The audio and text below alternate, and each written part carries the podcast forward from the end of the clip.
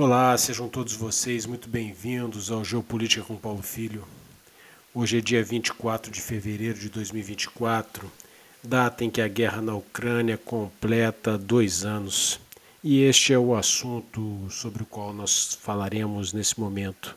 Muito obrigado por você estar aqui com a gente.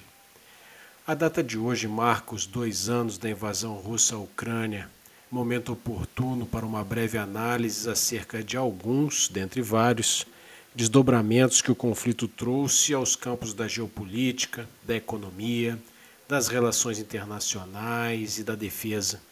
Isso sem falar nas terríveis consequências humanitárias para as pessoas, contadas aos milhões, diretamente afetadas pela tragédia da guerra. As repercussões geopolíticas são evidentes. A guerra é a manifestação mais violenta do momento de contestação da ordem internacional liderada pelos Estados Unidos, erigida no pós-Guerra Fria. Trata-se principalmente da ascensão chinesa e do desafio que passou a ser oferecido à liderança norte-americana por atores estatais que buscam o protagonismo no sistema internacional. Isso ficou muito bem caracterizado na conversa entre Putin e Xi Jinping em frente aos repórteres em Moscou em março do ano passado, quando Xi disse a Putin que o mundo estava vivendo um momento de mudanças como não era visto há 100 anos e que eram eles próprios, os dois líderes, que as estavam promovendo. Putin respondeu concordando. A Rússia, tendo conquistado quase 20% do território ucraniano, renovou a preocupação de segurança entre os europeus que até 24 de fevereiro de 2024 pareciam acreditar que os conflitos de grande escala estavam superados no continente. Essa mudança de percepção foi acompanhada por um notável redirecionamento dos investimentos em defesa por parte dos países europeus. De acordo com um levantamento realizado pelo Instituto de Relações Internacionais e Estratégicas, entre 2022 e meados de 2023, as aquisições de sistemas e materiais militares pelos países europeus totalizaram quase 100 bilhões de euros, representando um aumento de cerca de 33% em relação ao ano anterior. A Alemanha e a Polônia foram responsáveis por aproximadamente um terço desse aumento substancial com encomendas avaliadas em cerca de 28 e 16 bilhões de euros, respectivamente. Dos 27 países europeus pesquisados, 25 aumentaram seus orçamentos de defesa de 2022 para 2023, evidenciando uma mudança de tendência. Apenas Hungria e Grécia foram exceções, registrando uma diminuição em seus orçamentos de defesa nesse período. No campo dos estudos estratégicos, a guerra na Ucrânia veio para derrubar mitos, reforçar fundamentos e apresentar novidades. A principal característica do conflito, a sua alta intensidade, caracterizada pelo atrito e pelo maciço emprego de artilharia pelos dois lados, derrubou uma crença recente de que os conflitos modernos poderiam ser resolvidos apenas por pequenos exércitos altamente móveis, dotados de ferramentas tecnológicas no estado da arte. É claro que mobilidade e tecnologia são muito importantes mas, para se conquistar um território invadido, defendido em linhas de trincheiras apoiadas por extensos campos de minas e por poderosa artilharia, o que ainda importa são as massas dos exércitos, constituídos por uma reserva mobilizável contada em centenas de milhares de soldados. Essa é a razão pela qual o serviço militar obrigatório volta a ser adotado e discutido por diversos países europeus. Também se deve a isso o esforço acelerado de abertura de fábricas de munições para superar a enorme deficiência europeia nessa produção, especialmente quanto a granadas de artilharia.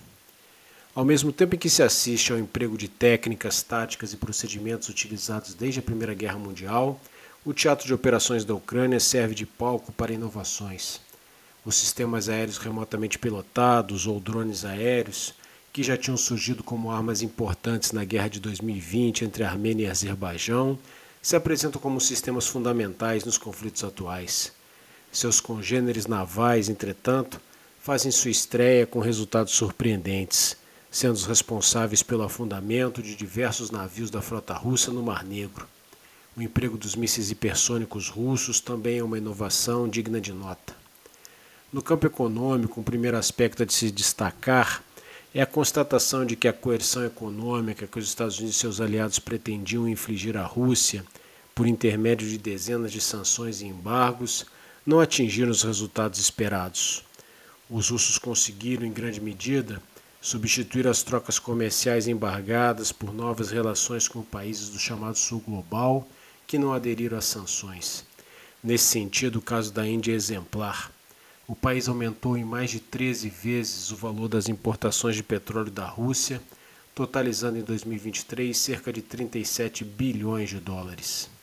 Essa não é uma boa notícia para a manutenção da paz no mundo a constatação por parte das grandes potências de que a ferramenta da coerção econômica não é mais tão eficaz como foi no passado, pode vir a significar uma opção direta pela solução militar sem a escala pela pressão econômica, ou seja, pode vir a significar o aumento do risco da eclosão de novos conflitos armados. Finalmente, há que se destacar a questão humanitária a guerra sempre impõe um enorme sofrimento às populações atingidas e não seria diferente no caso da guerra da Ucrânia. Cerca de 14 milhões de pessoas foram forçadas a abandonar as suas casas desde o início da invasão russa há dois anos, e quase 6 milhões e meio vivem fora do país como refugiados. O número de baixas fatais de combatentes de ambos os lados é tratado com sigilo, e os números não são confiáveis. Entretanto, é um consenso entre os analistas que, somadas, ultrapassam facilmente a cifra de meio milhão de soldados. Há também os deploráveis episódios de maltratos e violações graves e generalizadas dos direitos humanos, com centenas de casos relatados de violação do direito internacional dos conflitos armados, sem falar na enorme destruição de infraestrutura, inclusive de cidades quase por completo como nos casos de Bakhmut e Avdiivka.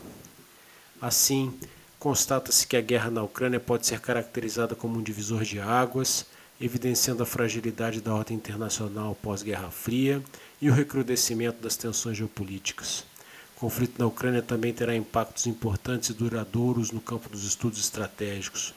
O retorno da guerra de alta intensidade, de atrito e da artilharia, convivendo com as novas armas e tecnologia no estado da arte, obrigará os governos de todo o mundo a aumentarem seus investimentos em defesa, repensarem suas estratégias, suas formas de mobilização e preparo de suas forças armadas. Por fim, embora no momento não se vislumbre a possibilidade de um desfecho a curto prazo, destaca-se a urgência de uma solução para o conflito. A guerra da Ucrânia causou um enorme sofrimento humano, com milhões de pessoas deslocadas, cidades devastadas e enormes perdas de vidas. A reconstrução da Ucrânia será um desafio monumental que exigirá um esforço global para garantir a recuperação do país e o bem-estar da sua população. Se você ouviu esse áudio até aqui é porque esses assuntos estratégicos e de geopolítica te interessam. Então, por favor, considere nos apoiar. As diversas formas pelas quais você pode fazer isso estão na descrição desse áudio. Até a próxima, pessoal. Tchau.